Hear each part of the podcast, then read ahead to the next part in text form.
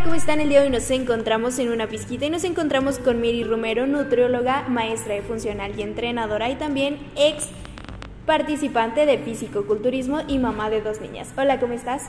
Hola, ¿cómo están todos? Yo soy Mary Romero y pues aquí estoy para platicarles sobre mí. Ok, bueno, a ver, tienes dos niñas, pero ¿cómo ha sido ser mamá de dos niñas y aparte, bueno, mamá y papá de dos niñas y aparte ser entrenadora de funcional y entrenadora de gimnasio y de ballet y aparte este ser pues nutrióloga, o sea, todo todo esto ¿cómo le haces? Mira, yo estuve casada por cuatro años.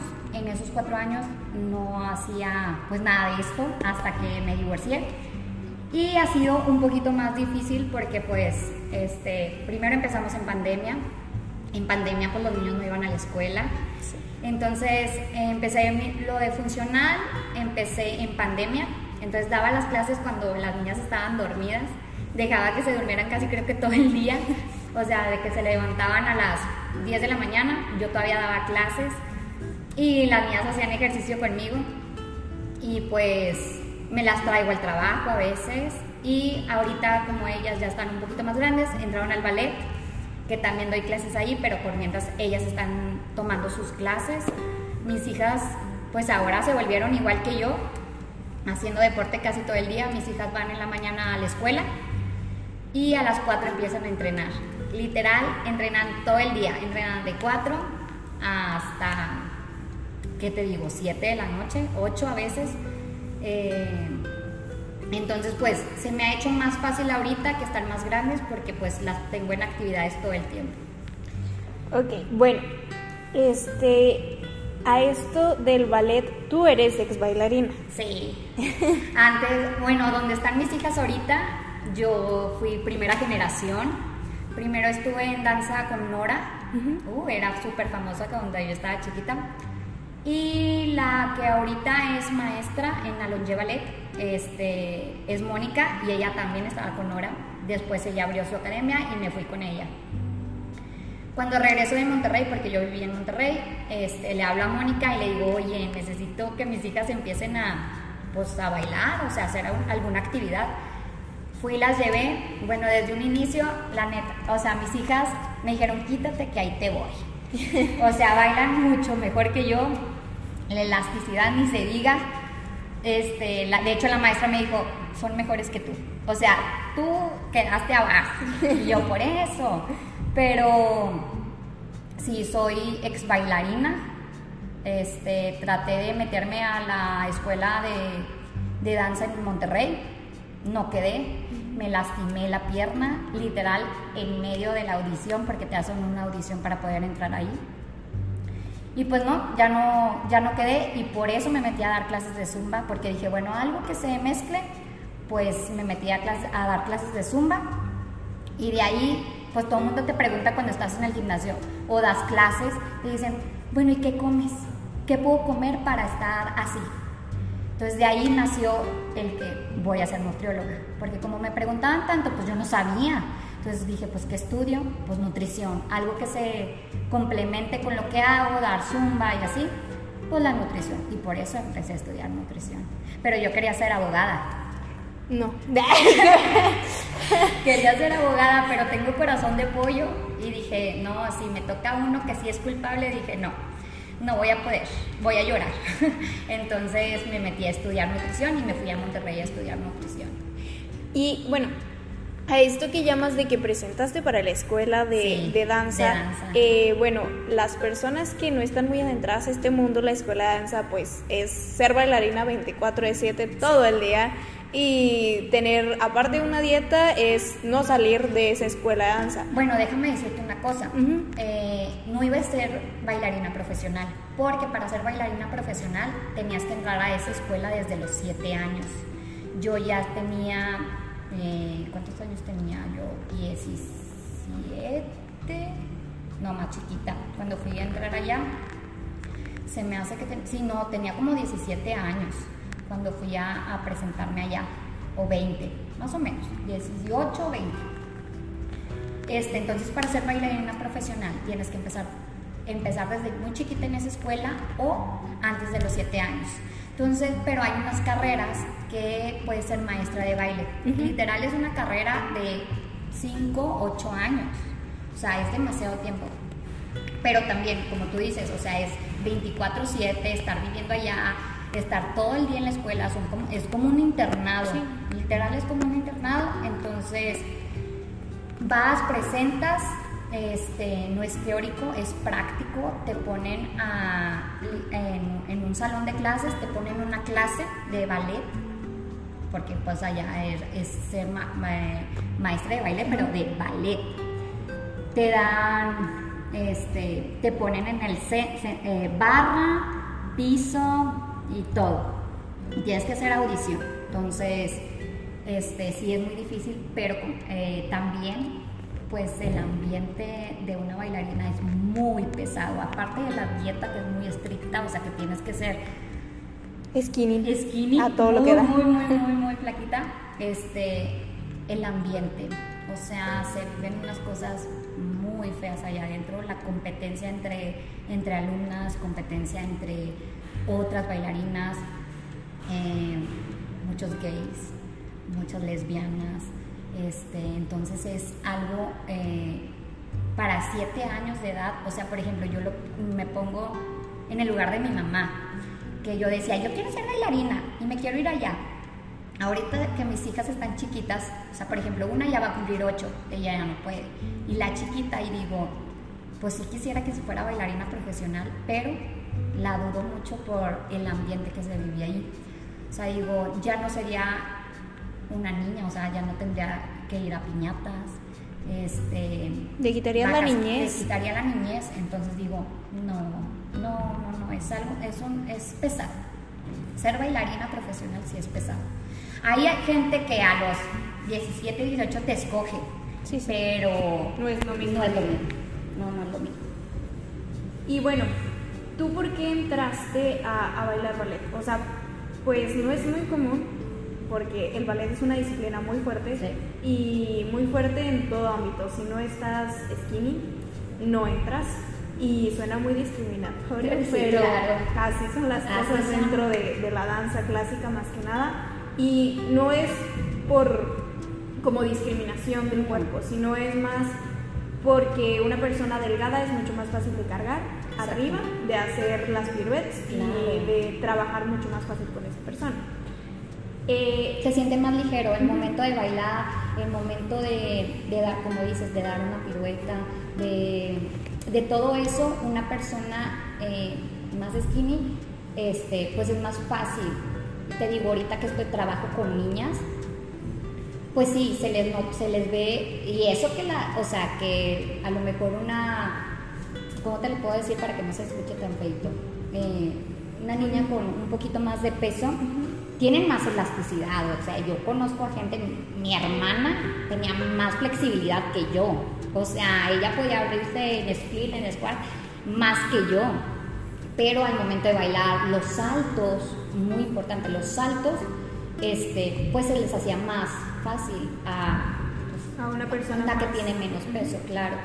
Pero ahorita ya, o sea, te digo, si no es así bailarina profesional, ahorita pues o sea, el baile es hacer ejercicio. Y es para todos. Y es para todos, exactamente. Pero tú, ¿por qué tomaste la decisión de bailar? ¿De ¿Por qué le dijiste, mamá, yo quiero aprender a bailar, mm, se me hace que no, no tenía pensamiento en esa edad. empecé a bailar a los cuatro años, empecé, o sea, me empecé a bailar. Y cuando estaba más chica, yo tenía una, o sea, que decía, cuando estaba, o sea, tenía una frase que te preguntan en, la escuela, ¿qué sientes cuando bailas? Este, yo siempre decía, o sea, sentía que estaba volando, eh, me olvidaba de todo, no sé si les ha pasado, pero cuando escuchas música, te olvidas de todo y nada más estás escuchando la música. O cuando corres, que ahora corremos, este, pues ¿qué es lo que haces? Te pones música para, para pasarte a otra, a otra dimensión y se te hace más fácil el correr. Entonces, Eh, por ejemplo, mis papás se divorciaron, eh, había problemas, pues como cualquier niño que tiene problemas en la escuela, no era muy buena estudiando, no era inteligente, pero al momento de bailar se me olvidaba todo y era yo y el baile. O sea, era yo y el baile, entonces eh, te digo, me olvidaba de todo y se me hace que por eso empecé a, o sea, por eso me quedé en el baile, porque muchas niñas, las mamás de que, pues métete al baile, ¿verdad? Entonces, pero muchas niñas no se quedan ahí, porque pues no es lo que les gusta, ¿verdad? Pero yo encontré un refugio en el baile. Ahora lo, lo agarré en el gimnasio, pero eh, cuando estaba chiquita se me hace que ese era mi refugio, el baile. Y tú siendo mamá de dos bailarinas que son niñas ahorita, eh, ¿cómo es que haces la rutina o para que a ellas no se vea tanto como una obligación de ir a bailar todos los días, sino que realmente lo disfruten y que realmente amen el baile? Híjole, eso sí es muy bueno porque he estado platicando de eso con muchas mamás, porque ahorita están en la edad, mis hijas, de piñatas. Y es escoger entre la piñata y el baile. Eh, como te dije, o sea, las metí al baile, al ballet y luego, luego las escogieron para competir. Entonces ahorita mis hijas son competidoras de baile. Rebeca, que es la chiquita, tiene seis años, este, ella es competidora de lírico y Luciana se le da mucho más el jazz, más eh, las cosas de gimnasia la vuelta de carro tiene demasiada fuerza. Entonces, ahorita pues ya las invitan a piñatas, tienen más eventos sociales, pero también son, tienen competencia, o sea, entonces, hablando con las mamás, yo al principio yo era mucho de que no, es que el, el ballet es una disciplina y tienes que ir, o sea, es una eh, no es una obligación, pero... Es una disciplina que se tiene que cumplir. Exactamente, entonces y, les ha ayudado mucho para la disciplina, ¿no? Y ahora que yo soy eh, mamá divorciada, soltera, también siento que eso es el refugio de mis hijas, o sea, ahí pues consiguieron amiguitas, entonces, y el bailar, pues lo, que te digo ahorita, o sea, te olvidas de todo. Eh, lo que he hecho últimamente, últimamente, porque antes sí era de que no me faltan, hay piñata y no me importa, van al ballet pero ahora lo que les hago a mis hijas es, les pregunto. Eh, les pregunto, por ejemplo, Luciana, la mayor, la semana pasada tenía ensayo de su, de su baile de competencia, que tiene un solo, y, y tenía una piñata de una de sus amigas. Entonces le pregunté a Luciana, ah, si faltaba ese día, ella se había ganado cinco stickers y al completar los cinco stickers, eh, le daban un premio. Y ese día de la fiesta, de la piñata, le iban a dar el premio. Entonces le digo yo a Luciana, le digo, oye mi amor, tienes eh, piñata y tienes tu eh, ensayo del sol. ¿A dónde quieres ir? Y me dijo, no sé, es que las dos cosas me gustan, o sea, las dos cosas quiero ir. Y dije, no se puede, porque es a la misma hora, entonces tú tienes que decidir a dónde quieres ir. Pues escogió obviamente la piñata porque pues no siempre van. Bueno, eso sí, nada más las llevo a piñatas que son de sus amigas amigas. Si es porque todas las semanas tienen piñatas y pues los regalos cuestan. Sí. Entonces también es economía, ahorrar. Entonces les digo, este, ¿a dónde quieres ir? Entonces me escogió la piñata y oh sorpresa, ya no le dieron el premio la maestra le dijo, faltaste, tienes que volver a completar las cinco stickers. Me lloró como no tienes una idea. Lloró, dijo que quería su regalo y así. Hablé con mi hija y le dije, a ver, tú decidiste ir a la piñata.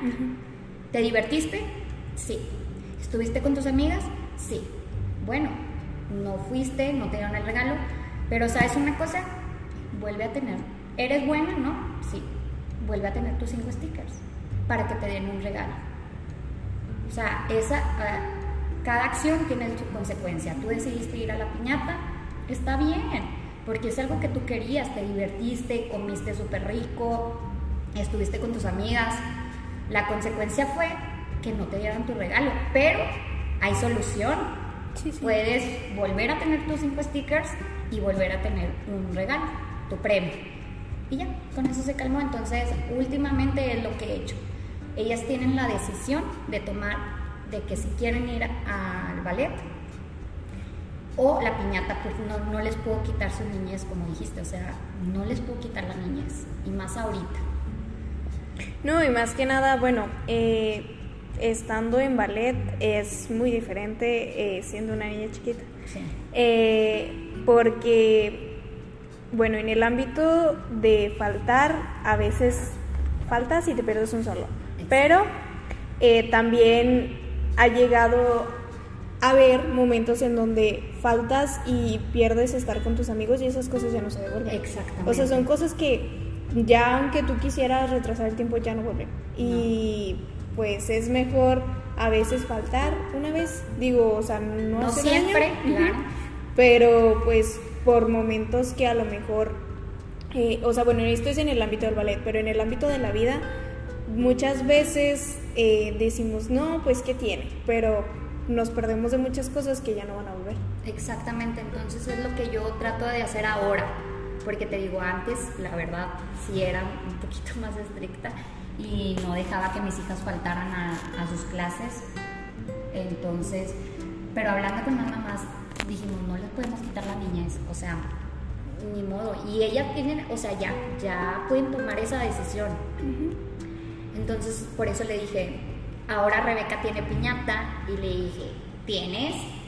¿Qué vas a escoger? La piñata.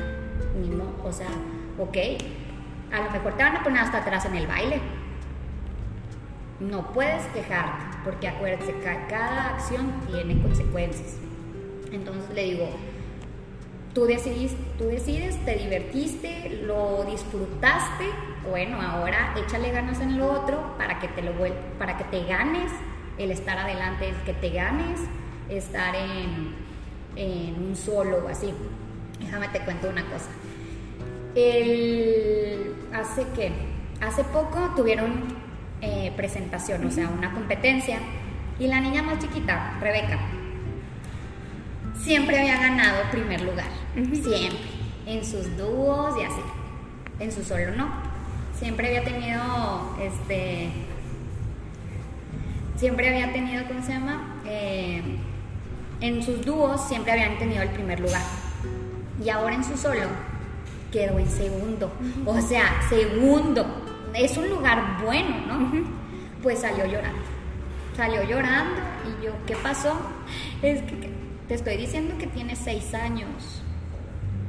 Bueno, no, ahí tenía cinco. Este, y me dices que gané en segundo.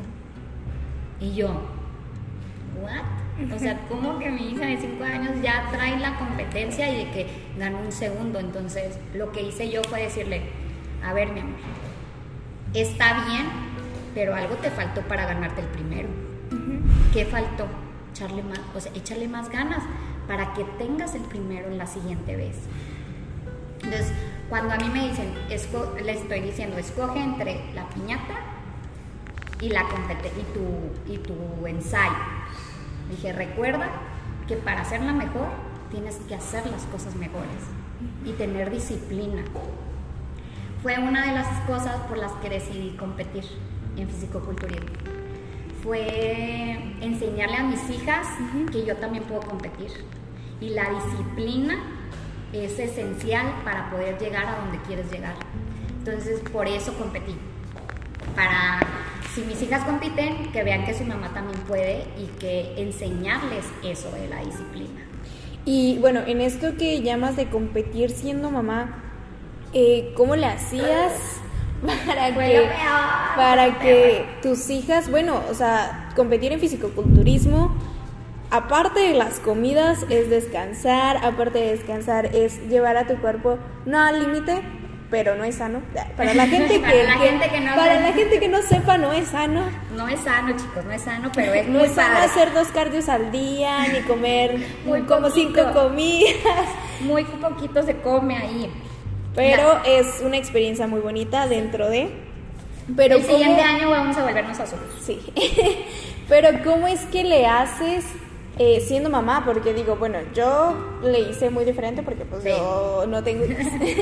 Pero tú siendo mamá en el aspecto de que es llevar a tus hijas a actividades recreativas, aparte de llevar las actividades recreativas, eh, pues sabemos que los niños a esa edad eh, bueno, cuando estás en fisicoculturismo muchas veces no traes carbohidratos y tienes que aguantar a todo tipo de gente. Entonces, es aguantarlas, aguantar todo y eh, pues no quejarte porque tú lo elegiste, ¿no? O sea, nadie te dijo, no, a ver, lo eliges. Entonces, ¿cómo fue esto? Mira, eh, fue muy difícil porque como lo he como se lo digo a mis hijas, cada acción tiene consecuencias y eh, entrar en esto fue, sí tuve consecuencias muy fuertes. Eh, los primeros meses eh, de mi preparación pues no fueron tan difíciles porque pues todavía podía yo mm, pues llevarlas a parques, llevarlas a sus cosas o así, pero ya en, los, en los últimos meses sí estuvieron más cardíacos me quedaba dormida a las 6 de la tarde. Eh, entonces fue difícil. En ese tiempo vivía con mi mamá, entonces pues mi mamá me apoyaba en eso, de que me veían dormida y pues mi mamá me apoyaba con las niñas. En los cardios traté de hacerlos en la casa, tenía una caminadora y ahí hacía mis cardios mientras veía la tele o mis hijas estaban viendo una película o cosas así. Una vez me acuerdo que estaba yo acostada casi dormida, este, ya eran las últimas, las últimas semanas, y Rebeca llega con un pan y con la Nutella y me dice, mami, quiero un pan con chocolate.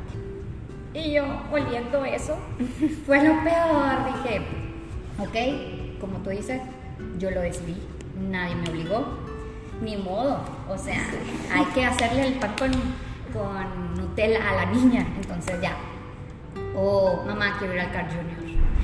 Eso me pasó en las últimas semamas, las llevé al Car Junior y como dices, el ruido te molesta demasiado y en un lugar donde hay muchos niños, pues qué estresante. ¿Cómo te explico que hice esto? Si se pueden callar. Les dije así, o sea, los niños estaban grite y grite, las mías estaban grite y grite y yo, niñas, no griten tanto. Y las mamás todas me volteaban a ver y yo, disculpe. O sea, no lo pensé, se me salió. Pero sí fue muy difícil. Ahí entendí que, que no puedo salir.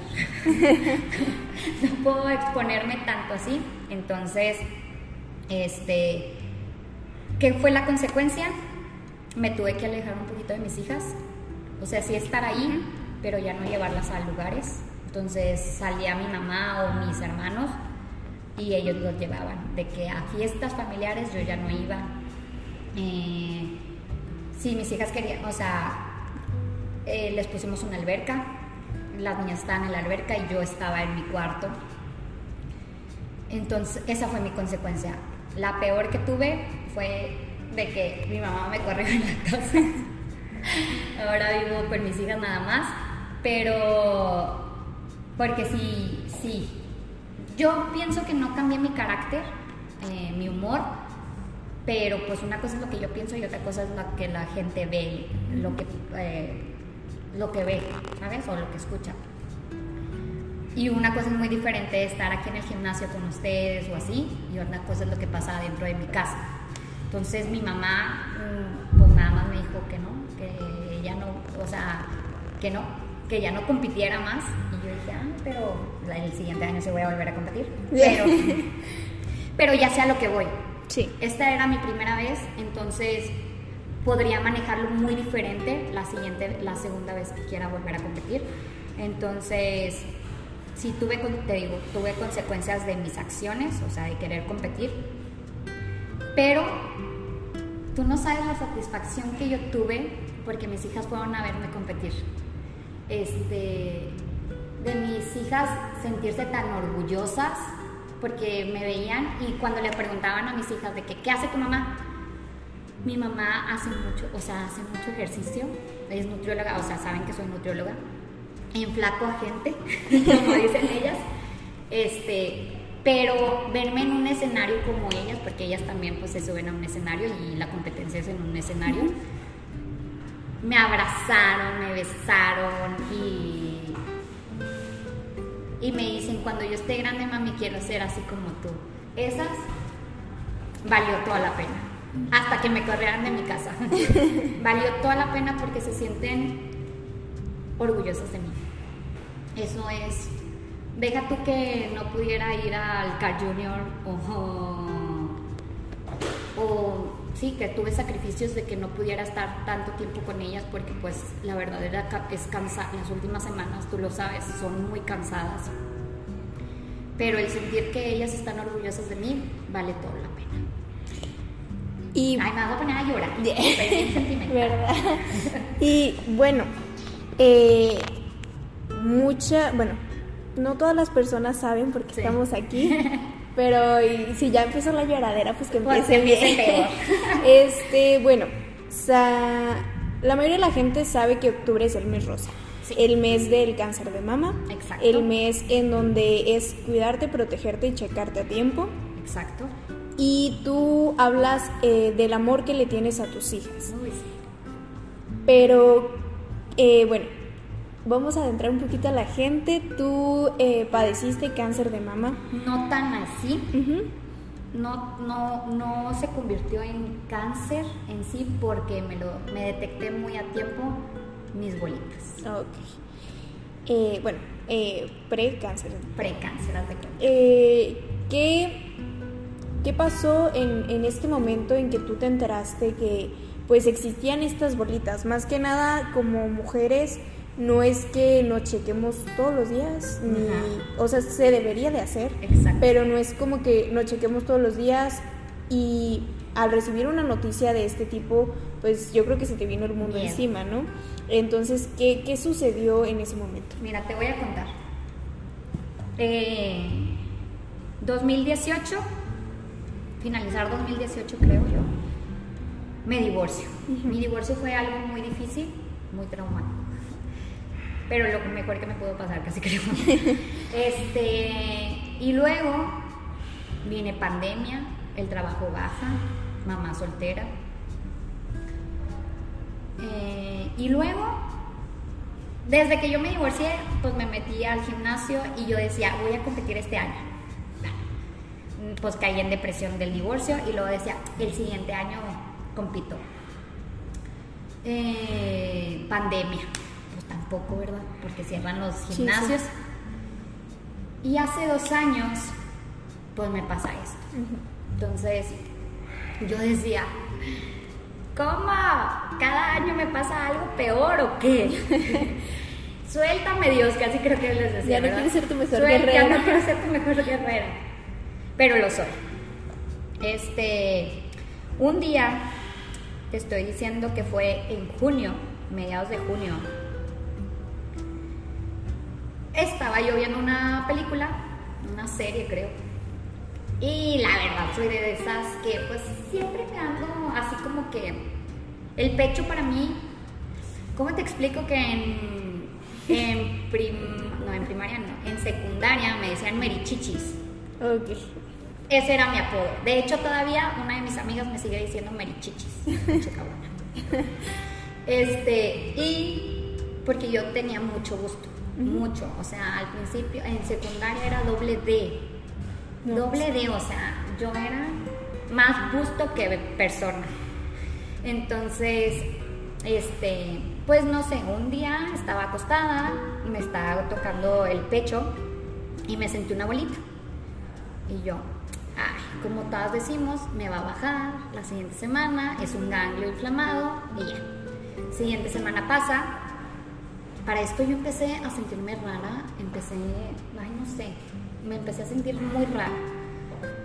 Eh, siguiente semana me, baja, me vuelve a tocar, todas mis bolitas se fueron menos una. Y yo, ah, huevo, ¿por qué no se ha ido? Y entra el miedo. El miedo es algo horrible porque te quedas paralizada y ya no haces más cosas, ¿verdad? Entonces, en ese año, a una de mis amigas se le había muerto su mami de cáncer de mama. Se murió de cáncer de mama. Entonces, en ese tiempo estábamos muy unidas, eh, mi amiga y yo, y le hablo y le digo, güey, estaba yo sola, las niñas estaban en la escuela, mi mamá se había, se había ido a Estados Unidos. Entonces le hablo a mi amiga y le digo, güey, traigo una bolita. Este, y, pensé que era un ganglio y no. Bueno, haz de cuenta que le, que le puse un cohete en la cola porque llegó inmediatamente a mi casa. Y le digo, es que ve, traigo una bolita, güey. Y me dice, pero así no me voy a ir de tu casa si no le marcas a tu ginecólogo y haces una cita. Así. Se me hace que fue la mejor decisión que tomé en hablarle a esa amiga porque te digo, el miedo te paraliza. El pensar que puede haber algo malo te paraliza. Y es muchas de las veces que es lo que le pasa a las mujeres o a los hombres, a las personas, que se paralizan y no hacen las cosas por miedo al que te van a decir, por el miedo que te digan, estás enfermo. Te paraliza. Entonces, le hablo a esa amiga, mi amiga me dice, no me voy a ir de tu casa hasta que no le marques a tu ginecólogo. Le marqué a mi ginecólogo, porque si no, no se iba a ir. Y me dieron cita para la siguiente semana y yo súper Fui al ginecólogo, creo que fui sola al ginecólogo y me hacen el eco ahí, ahí él y me dice, traes un fibroma. Pero mi amiga para esto me había dicho que a su mami le habían dicho lo mismo y nada que ver, no era un fibroma, era cáncer, ¿ok? Entonces el doctor me dice, es un fibroma, que no sé qué, pero vamos a estarlo monitoreando para ver si crece, si cambia de forma, porque un fibroma tiene este, una forma diferente a la del cáncer, o sea, todo eso. Bueno, en ese momento el, el, doctor me explicó y luego investigué, obviamente, ¿verdad? Y me dice, vamos a esperarnos seis meses. Seis meses. ¿Tú sabes lo que son seis meses? En seis meses puede cambiar toda tu vida. Sí, sí. Entonces, eh, y nada más me habían tocado, o sea, me había encontrado una bolita, ¿verdad? Y se veía la bolita, o sea, se sentía así como canica, o sea, era una bola. Entonces salgo de ahí y esos seis meses me sonaban en la cabeza, seis meses, es mucho, seis meses. Le hablo a mi papá y yo tengo antecedentes de familiares que tienen, que tuvieron cáncer de mama, de mama. Tuvieron, porque pues ya no están aquí con nosotros, ¿verdad? Y aparte tengo otras que eh, se quitaron el pecho porque les dio cáncer. Entonces, mi probabilidad de que fuera cáncer de mama era muy alta. Entonces, le hablo a mi papá y le digo, ¿qué onda, papi? Tengo, me dijo el doctor esto y que me esperara seis meses. No, hombre, soltó el grito. ¿Cómo que seis meses? Seis meses no. Ve y busca la segunda opinión. Siempre hay que tomar segunda, tercera, cuarta, quinta, las que sean necesarias para que te digan las cosas, o sea, sí, como son. Como son. Entonces, aparte, déjame contarte mi pensamiento en ese, en ese momento. Pues si ya voy a entrar a cirugía, pues vamos a hacernos todo. La y todo. todo. Entonces yo dije, pues tengo 32 años, porque fue hace dos años, tengo 34, por si no saben. Este, y eh, pues a los 32 años, imagínate, no sé si, has visto lo que pasa cuando te quitan el pecho. Mm, pues no les queda nada. Exactamente, no les queda nada. Y puede ser que nada más tengas un pecho y el otro no. Sí, sí. Y que te quiten el pezón. Sí. Entonces se les hacen como un nudo o así. Entonces yo me quedé así de que, o sea, 32 años, que me hagan una cirugía así, que me quede sin pecho. Sí, de por sí las mujeres somos bien vanidosas. Imagínate a esta edad quedar sin pecho.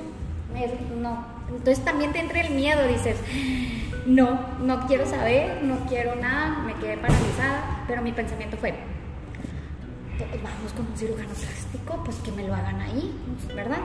Nada más es cuestión de quitarme una bolita. Entonces eh, le hablo al cirujano plástico, hago cita, llego y le digo, eh, ¿sabes qué?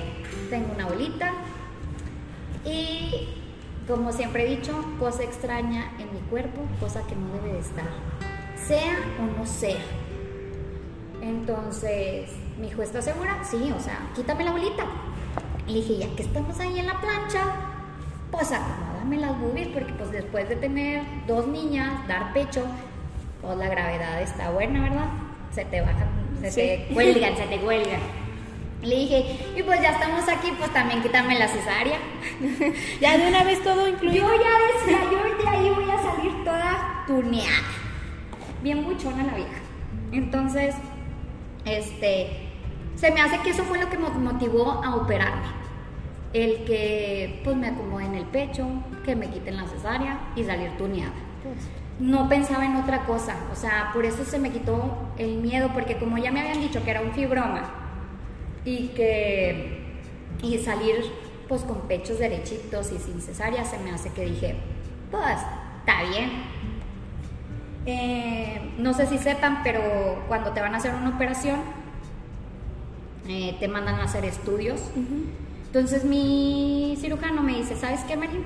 Quiero que te hagas el eco aquí, con este radiólogo. No quiero otra, ah, otro eco que no sea con él. Y yo, pues bueno, pues X, o sea, es en la misma torre, entonces pues no hay problema. Le dije, claro ya fui, eh, mi cita fue como el 6, 7 de agosto. Ah, te digo, con el cirujano fui en julio. En agosto es mi cita. Ah, bueno, para esto yo ya tenía cita, yo ya tenía programada mi operación para el 26 de agosto. Entonces, a principios de agosto, pues voy a hacerme todos los exámenes. Voy con el radiólogo, eh, me hacen un eco mamario y me dice, ah, sí, efectivamente tienes aquí una bolita. Y, oh sorpresa, había crecido 3 centímetros. En un mes creció 3 centímetros mi bolita. Y me dice, mm, pues creció. Eh, no es tan normal que crezca, ¿verdad?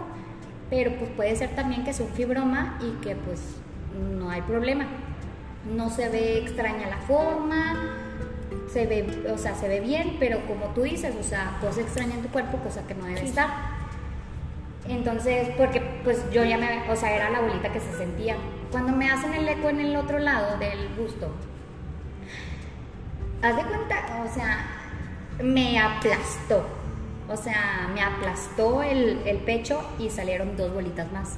Esas bolitas no las habíamos visto, entonces porque me dijo el radiólogo, no, es que como están, están muy escondidas, están muy abajo, me dice, no cualquiera, o sea, no te las hubieras detectado. Y no en todos los secos salen. Esto porque es un eco mamario y es más, o sea, los radiólogos tienen el, aparato pues para eso, ¿verdad? Adecuado para eso. Entonces no sabíamos de qué tamaño estaban antes, si habían crecido o si se me formaron rápido. No sabíamos nada porque esas no me las había detectado. Entonces, para esto, pues son tres bolitas. Bueno, bolotas, ¿verdad? Entonces, este, me dice, no, sí, yo estoy de acuerdo con tu papá y contigo, pues sí, opérate, pues ya aprovecha ahí, que no sé qué. o sea, te digo, eran bolitas, no estaba pensando en otra cosa. Nada más que si me dijo, si te tienes, o sea, sí quítatelas porque en un mes creció 3 centímetros, es mucho. Oye, y ahora si te hubieras esperado los 6 meses. Exacto, es a lo que voy. 6 meses era demasiado, imagínate, a, esto voy. Pasa el día, el 26 de agosto, mi cirugía fue en Monterrey, en el Hospital Hidalgo, ahí está mi cirujano plástico. Entonces, este, eh, para entrar a, a cirugía, te hacen un coctelito de pastillitas para relajarte. Entonces, eh, él eh, te da unas para dormir, para que te relajes y todo, y luego cuando ya estás para te preparan, eh, te dan otra pastillita para, para que te relajes, ¿verdad? Porque esos fueron en la noche y luego te dan otros. Cuando entras a cirugía, pues obviamente te hacen todo el, eh, de que dónde te van a abrir y así, te pintan. cuando me estaba revisando y cuando me estaba pintando el cirujano, pues ya con el coctelito encima, pues le dije, ¿sabes qué? Eh, si necesitas quitármelas, quítamelas. Eh, tengo dos niñas chiquitas y pues quiero estar en todas las etapas de, de la vida. Creo que si hubiera estado en mis cinco sentidos, jamás lo hubiera dicho, porque como te dije, mi apodo era Merichichis. Mi busto era, de cuenta que... ¿Cómo, cómo, ¿Cómo sabes que es Mary? Por el busto, porque tenía mucho gusto. Entonces era algo que... Te identificaba. Me identificaba, exactamente. Entonces, eh, y era una parte muy importante en mi cuerpo o en el cuerpo de cada mujer, ¿no? El busto es algo sí. que, pues, Sí. Sí. no sé cómo decirlo, pero. Entonces, pues si hubiera estado en mis cinco sentidos, se me hace que no le hubiera dicho. Salgo de la operación y como les dije, pues yo quería, pues yo dije, voy a salir bien tuneada de ahí, ¿verdad? Voy a salir tuneada. Entonces, pues salgo, me despierto y dije, ay, ya estoy operada. Eh, todo me dolía. Yo estaba vendada, entonces dije, pues bueno, sí me quitaron la cesárea porque estoy toda vendada. Me quedé con dos de mis amigas, las madrinas de mis hijas, que han sido mi apoyo siempre. Este y me dice, y estaba mi, mi mamá llegó mucho después porque pues quién se quedaba con mis hijas. Mi, mi, mamá se quedó con mis hijas, entonces llegó un poco más tarde y me dice mi mamá, oye, ¿sabes qué? Tuve eh, Ah, les digo, ya estoy toda tuneada. Y me dicen, no, tu operación duró cinco horas. Iba a durar una hora y duró cinco horas. Y yo, ¿cómo? ¿Cómo que duró tanto? Le dije, ah, entonces sí me quitaban yo venía bien.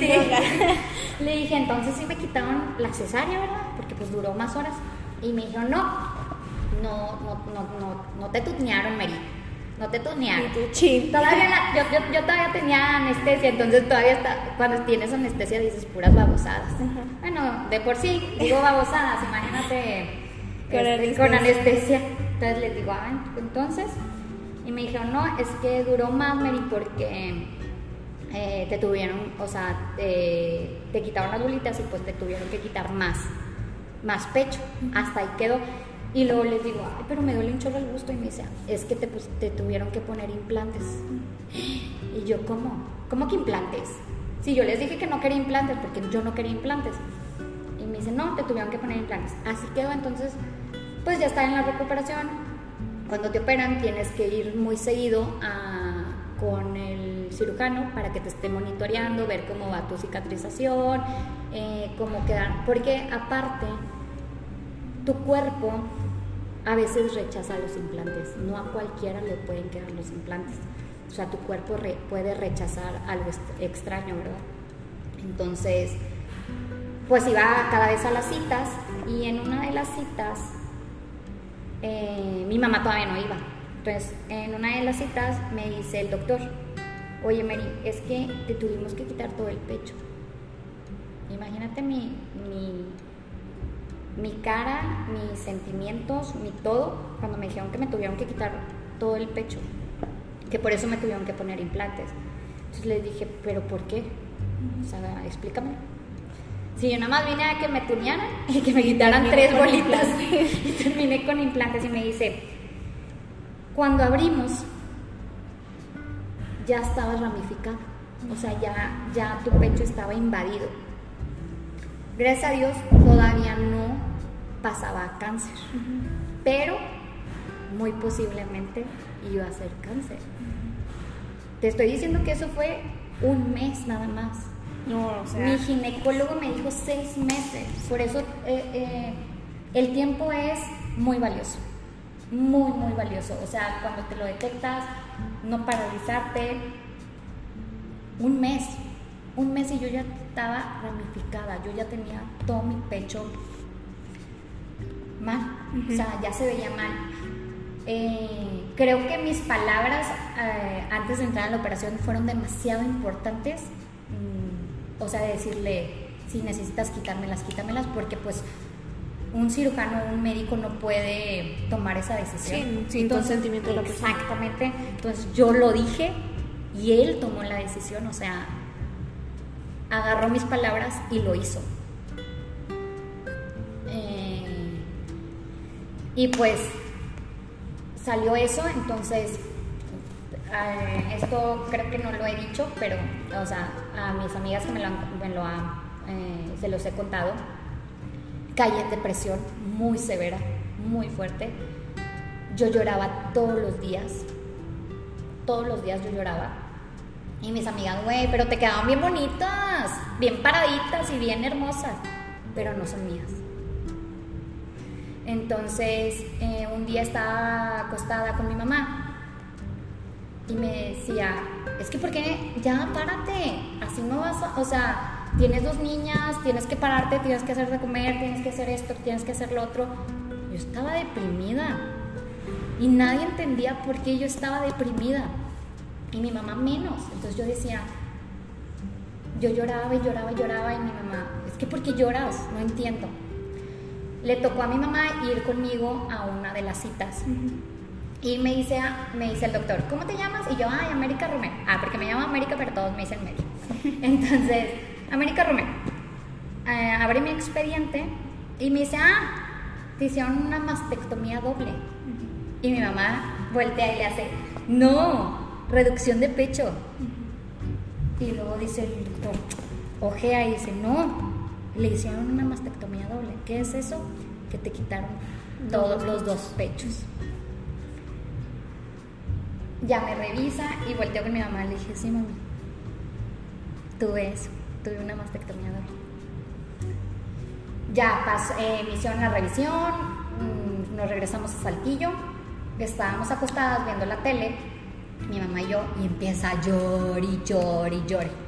Y volteo y le digo, pues sí, está dramática la película, película que estamos viendo, pero no es para tanto. y luego le digo, ¿qué pasó? Te quitaron los dos pechos. Y yo, sí, mamá, me quitaron los dos pechos. No te hicieron una reducción. Y yo, no. Y le dije, ¿ya entendiste por qué? Yo lloraba todo el tiempo. Estaba pasando mi proceso de aceptar que ya no, que, que, que me los quitaron. Y entonces mi mamá empieza a llorar y llorar y llorar y llorar y llorar y llorar. Ahí entendió el que me estaba pasando. Y yo de que, pues sí, sí estuvo, sí, sí, por eso. Esa es la razón por la que yo lloraba y por la razón que me dio para abajo. Eh, pues en esa operación, pues no puedes hacer ejercicio. Entonces yo duré dos meses nada más de puro caminar. Me iba con mi amiga a caminar y a platicar con ella porque ella me entendía por lo que le había pasado a su mamá. Y platicando con ella, eh, ella se tenía que hacer un examen para... ahorita la tecnología está muy nueva, entonces a muchas de las personas que tienen antecedentes familiares de con cáncer, les, les dicen que se pueden hacer un examen para unos estudios para saber si te puede dar cáncer o no te puede dar cáncer. No me acuerdo cómo se llaman. Entonces mi amiga me dijo, es que me tengo que hacer esos estudios porque mi mamá le dio cáncer y yo tenía una hermanita que murió, mm, creo que de leucemia, creo. no me acuerdo de que, que también era como que cáncer, entonces ella tenía las probabilidades muy altas. Entonces su ginecólogo le dijo que se hiciera esos exámenes. No me acuerdo cómo se llaman, muy mal de mi parte. Pero, y se los hizo y le salió negativo. O sea que ella no está propensa a que le dé cáncer. Entonces están muy buenos. Es lo que se hizo a Angelina, Ay, que se quitó los pechos antes de tiempo porque ella creo que Vio también que- que tenía antecedentes familiares, entonces dijo antes de que me dé, quítamelos. sí. Entonces, este, me salí a caminar con ella. Yo al gimnasio siempre iba, era de las personas que siempre eh, me gustaban, o sea, escotes y así. Bueno, ya no. Me gusta, eh, ya venía tapada. Eh, todavía me pasa eso, ya no tanto. De hecho, también fue una de las eh, cosas por las que yo competí para demostrarme que podía mostrarlas. mostrarlas exactamente, porque es una aceptación. Yo me veía al espejo y yo decía, no me gustó, no son mías, o sea, y era un conflicto de en mí, no sé cómo explicártelo, pero había un conflicto en que esto no es mío, esto, no, es mío. Exacto. Y aunque me quedaron bien, la, neta, me quedaron ah, Hay que reconocer al cirujano que hizo el trabajo. Me la dejó muy bonita, adoca mi cuerpo. Sí, porque hay unas que se ponen un chorro. Y no, pues no, las mías están, o sea, bien, muy hermosas. Este, pero en una cena familiar, en Navidad, yo le digo a mi papá, ¿sabes qué, papá? Necesito ir al psicólogo. Necesito ir al psicólogo porque... Ay, va a sonar bien íntimo, pero bueno. ¿Se puede o no se puede? Sí, sí. Pues ya no me gustaba que me tocaran. Nada. No me gustaba que me tocaran, no me gustaba ni siquiera que me vieran.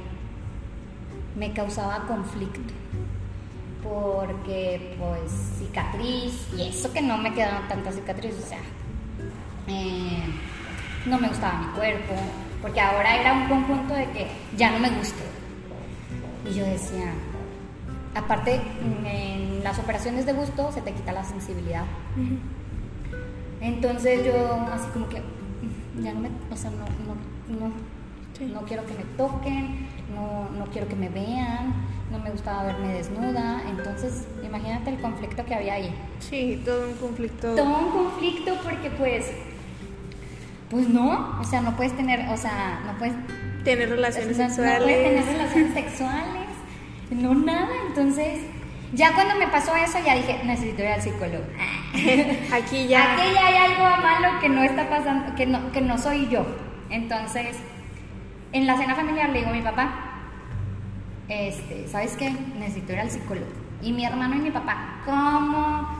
No más por eso. Solo van los loquitos, y Ajá, ya sabes.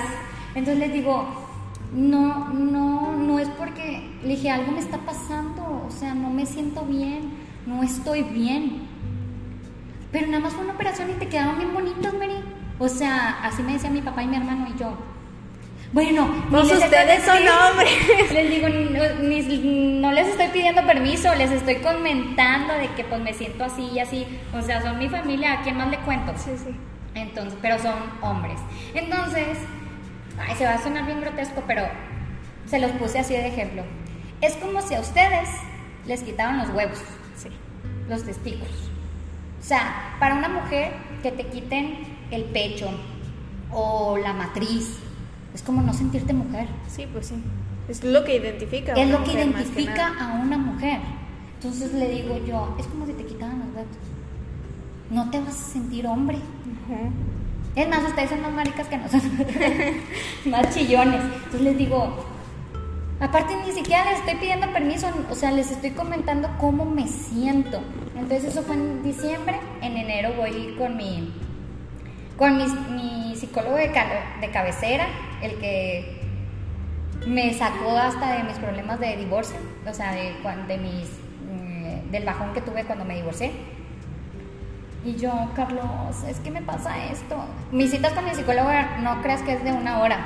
O sea, yo con él le decía, ponme la cita más tarde porque aquí me voy a echar todo el chat. Entonces, eh, ya, fui al psicólogo, pues obviamente que me tenía que aceptar, porque es lo único que hay, aceptarte ahora y trabajar día con día en, superación, en amor propio, en decirte en el espejo, estás bien, tienes salud, estás con tus hijas, eh, eres perfecta así como estás, así como, así como estás ahorita, tienes salud, o sea, tienes que aceptar que, que si no te las quitaban iba a pasar algo más. Entonces eh, me metí de refugio al, al, psicólogo y luego dije, ya estoy preparada mentalmente y ahora sí vamos a competir. Entonces, pero sí, o sea, fue, eh, fue algo muy, muy traumático que lo sigo viviendo, o sea, que lo sigo trabajando día a día, día a día Y fíjate que nada más fue por un día que estaba yo viendo la tele y que me empecé a tocar el pecho. Y. Así, de nada, o sea, de, de un minuto, de un segundo que fue, a todo lo que, lo que tuve que pasar, a todo lo que hay detrás. Y creo que también algo muy importante fue mis palabras que, que dije antes de que me tomaran, que, que, que entrara a la operación, que me las quitara si había algo malo, o sea, si veía algo malo. Porque déjame decirte una cosa, o sea, y eso, y eso nos puede, le puede pasar a cualquiera, o sea, decir, es un fibroma, Sí. o es una bolita de grasa, o es una bolita así, O así son. o así son, exacto.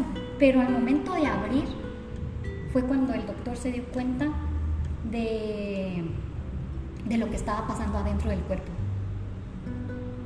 O sea, es como si tú comes, ah, te comes algo y, o sea, eh, comes durante todo el día y dices, ay, pero esto me cayó mal. Ni sabes lo que te cayó mal. O sea, porque comiste todo esto. Entonces fue algo que después con pláticas con otra de mis tías que también tuvo cáncer de mama, la mamá de mi mejor amiga, me dijo, a ella también le dio cáncer de mama, pero fíjate cómo fue esto. Haz de cuenta que ella tenía una bolita, la operaron. Ay, les voy a poner más miedo a la gente, pero bueno, eh, eh, prefiero que tengan miedo y que en verdad vayan a checarse que a que se queden así, Sí. o sea, así como que, ah, No, pues así me, no es, me es pasa. normal y- Exactamente. Ella tenía una bolita, fueron a hacerle eh, los estudios y cuando analizaron la bolita, la bolita no era cáncer. Pero abajo de esa bolita tenía como un lunar. Tú sabes que los lunares Pues no. a veces también son cáncer. Entonces le rasparon en ese, en ese lunarcito que tenía y oh sorpresa, cáncer. Pero no era la bolita, Era de era abajo de la bolita. Entonces yo le dije a mi tía, pues no sé lo que pasó conmigo, pero pues te digo, o sea, yo estaba momificada, nada más me las tuvieron que quitar, o sea, va, adiós. Y me dice mi tía, sí, o sea, más o menos así me pasó, o sea, me quitaron la bolita, la bolita salió que, no, que era benigna, pero el lunar no. O sea, es un mundo, o sea, tu cuerpo es un mundo que, pues sí, te tienes que, te tienes que hacer exámenes, te tienes que checar. No digo que ahorita yo estoy bien, o sea, por ejemplo, ahora yo estoy eh, ando viendo en dónde me voy a hacer mi, mi eco, porque pues te tienes que estar checando año tras año o seis, cada seis meses, o sea, como te lo diga el doctor. Y recuerda que no nada más te puede dar cáncer en el pecho, Ah, sí. o sea, eh, puede salirte cáncer en, por, Todo de cuerpo. todo el cuerpo, entonces, o sea, no nada más es chécate el pecho, o sea, es chécate toda. Sí, sí. O sea, es No, che- y no nada más porque sea octubre el mes del cáncer de mama, Exacto. sino siempre. sino siempre. Si yo me lo chequé, o sea, yo me, me encontré esto en, ¿qué? Julio. O sea, no es nada más el mes rosa, es tu salud. Sí, más. Que sale más económico, ¿verdad? En Sí. octubre. que, que ahí hay más gratis, pero no. Pero es de estarte checando y, y, y es que lo ven como morbo. Mucha gente lo ve como morbo de que te esté tocando el pecho o que, ay no, yo no me toco ahí. O ay no, yo no me checo porque pues no. O, O que me van a andar agarrando ¿qué ahí. me- exacto, ¿qué me van a estar agarrando ahí? Pues sí, pero es tu salud. Es sí, o sea, como te digo, el, el- el tiempo es esencial. O sea, seis meses es mucho. Sí. Sí, no, si así estabas en un mes, en seis meses ya hubiera meses es mucho, expandido más. Exactamente. Sí, de, ahorita yo sigo a una chica que le di clases en la UDEM, que ahorita tiene, le- tuvo bebé. Y al momento de, dar a luz, le diagnosticaron, tenía una bolita. Dijo que era como tipo una hernia así, y no, era Era cáncer. Y la chava es más chica que yo. Ahorita está llevando quimios, quimios. Este, y dije, yo pude haber estado así. O sea, acaba de tener bebé y por, el, por eh, cuando nace le, le ven eso, o sea, le ven la bolita. ¿Hace cuánto la tenía? Sí. No, y que no se le pasó al bebé Exacto. directamente. O sea, ¿hace cuánto la tenía? Porque no nos checamos, porque no tenemos esa educación de estarnos checando hasta que no nos pasa. Hasta que no nos pasa, hasta que no nos sentimos mal, hasta que no, eh, no lo encuentran, estoy bien. Porque no tenemos la educación de estarnos checando cada rato. No, y porque el cuerpo avisa de muchas señales, pero tú dices, ay, es que así soy yo y así he sido siempre y no. Exactamente. Entonces, tú puedes estar ahorita diciendo que estás bien Y no estás y bien. no estás bien, porque no te, la- no te has encontrado nada y porque no te sientes mal. No porque te sientas mal te tienes que ir a checar. Aunque te sientas bien, te tienes que ir a checar. Y, y bueno, ¿cómo es que tú como mamá le dices a tus hijas que, bueno, tus hijas son niñas, este, ¿cómo es que le dices a tus hijas esto pasó sin mm, aventarles así la noticia tan fuerte? No les he o sea, no, Ellas no saben. No saben, o sea, saben que me operaron porque cuando te operan del gusto te ponen unas jeringas y para estar drenando la sangre y todo así. Entonces ellas veían la sangre, mamá, te está saliendo sangre, te duele mucho. Ay, y ellas me cuidaron, o sea, ellas me cuidaron, pero en sí no saben, no saben El el trasfondo. tra- ajá, exactamente. O sea, saben que sí me operaron, saben que me salió sangre, pero no saben toda la historia. Están, o sea, Rebeca tenía cuatro y Luciano tenía cinco. ¿Sí? Sí. Sí. Sí. O sea, estaban chiquitos, o sea, no, no, ¿para qué? Sí, O sea, no. se me hace que eh, eh, cuando vayan creciendo, claro que les voy a decir y claro que las voy a ir a checar y todo el show, porque pues te digo, tenemos antecedentes familiares muy cercanos. Entonces, este, pues sí, o sea, no saben ahorita porque a lo mejor no lo entenderían. Sí. Nada más saben que se me operaron, que, que me salía sangre por unas mangueritas a unas jeringas, pero nada más hasta ahí. Pero sí me, o sea, saben, saben que tuve una operación. Pero no saben más allá. No, no, no, no saben más allá. Y mm, si tú no te hubieras detectado a tiempo, ¿cómo lo hubieras tomado? O sea, ¿cómo así tú te lo detectaste a tiempo porque estabas un día viendo una película? Pero si tú no te hubieras tocado o no se te hubiera ocurrido ese día de que, ay, no, pues nomás así por inercia lo haces, ¿qué hubiera sucedido con Mary si llevara terapias ahorita? Imagínate si que si caí en depresión y salí con pecho. Eh, o sea, imagínate caí en depresión y salí con pecho. Creo que ahorita no estuviera aquí contigo platicando, estuviera en terapia. Estuvieras en terapia. Porque caí en depresión y salí con pecho bonito, salí con... Me reconstruyeron, no mucha gente. Una reconstrucción de pecho es muy cara, Sí. muy, muy cara. Gracias a Dios eh, tenía, tenía solvencia económica en ese, o sea, en ese momento. Porque lo pensé, o sea, realmente nunca pensé en, en las quimios y así. Realmente lo que pensé fue. eh, imagínate que, que mi cuerpo no, no acepte los implantes. Ok. Eso Sí. fue lo que pensé. O sea, no pensé en, en qué hubiera pasado si me los hubiera, eh, si hubiera llevado el tratamiento o que, me, que si me hubiera dado cáncer. No, la neta, no llegué tanto allá. Porque si así me deprimí. No. Y eso que salí con pecho y con todo. O sea, creo que, que no sé cómo lo hubiera llevado. No sé, te digo, no sé cómo lo hubiera llevado porque si así me deprimí. No sé cómo hubiera tomado la, la, la, la, La la noticia de, de decir tengo cáncer o tienes que tener quimioterapias. Veo a la gente que le ha dado, veo a mis tías, veo a, a gente que sale en redes sociales y que lo toman así de que, ay, un día a la vez eh, estoy más viva que nunca porque me están dando esto, pero estoy así. Pero yo que lo viví a la mitad,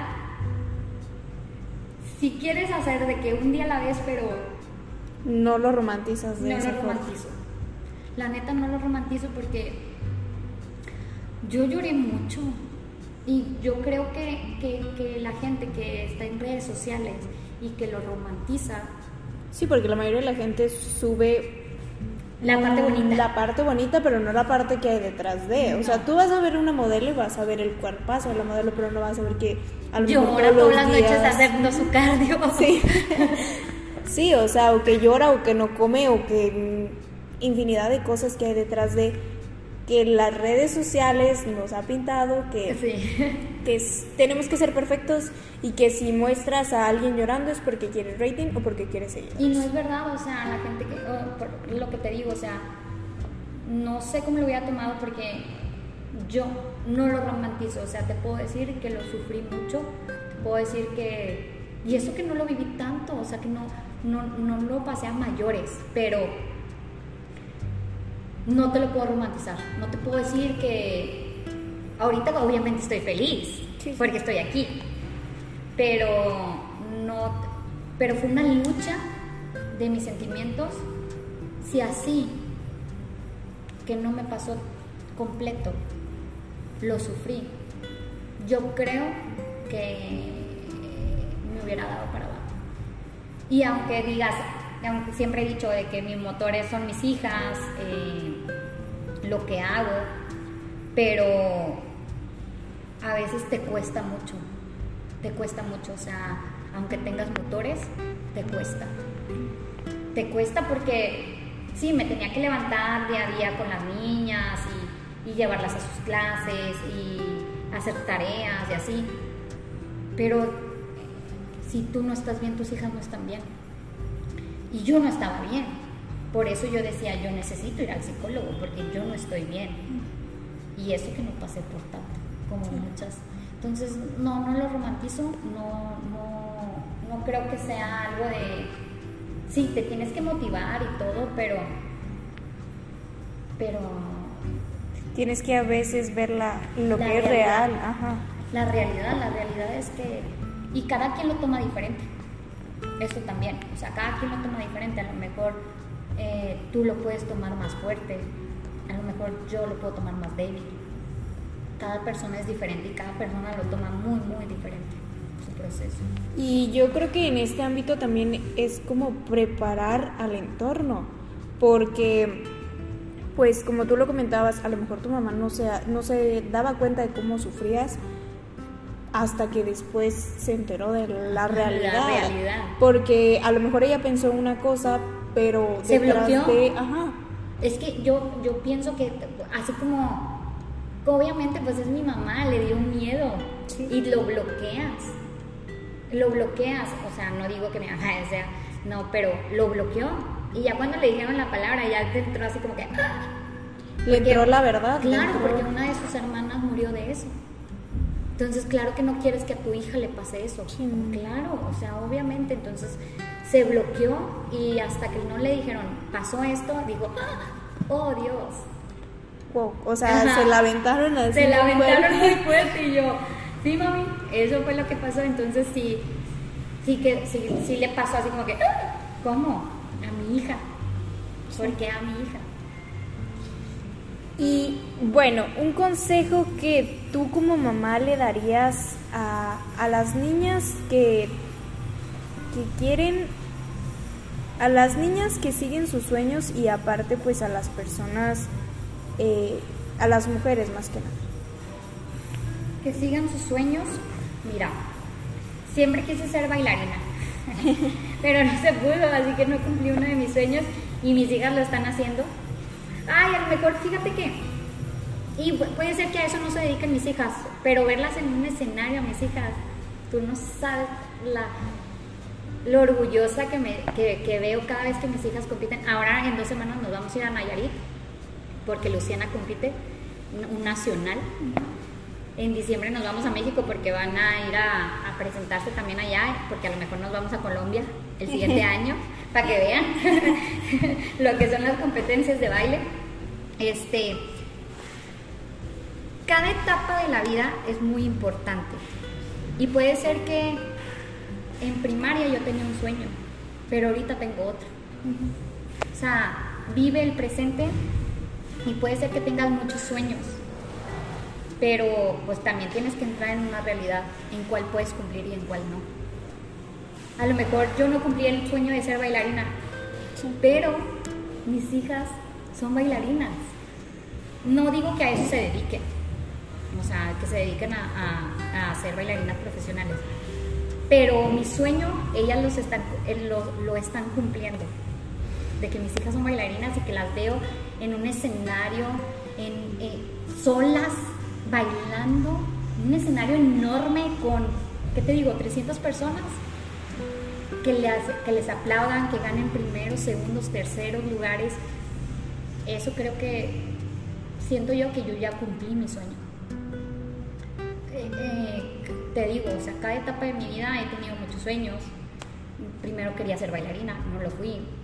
Quiero, eh, quería ser mamá, ya lo soy o sea, hay sueños que se cumplen y hay sueños que no se cumplen, pero se cumplen de diferente manera. Creo yo que, que, pueden transformar, eh, los sueños se pueden transformar en muchas cosas. ¿Qué consejo les puedo dar? En, en ese ámbito de sueños, pues sigan sus sueños. Eh, si los pueden cumplir, qué padre.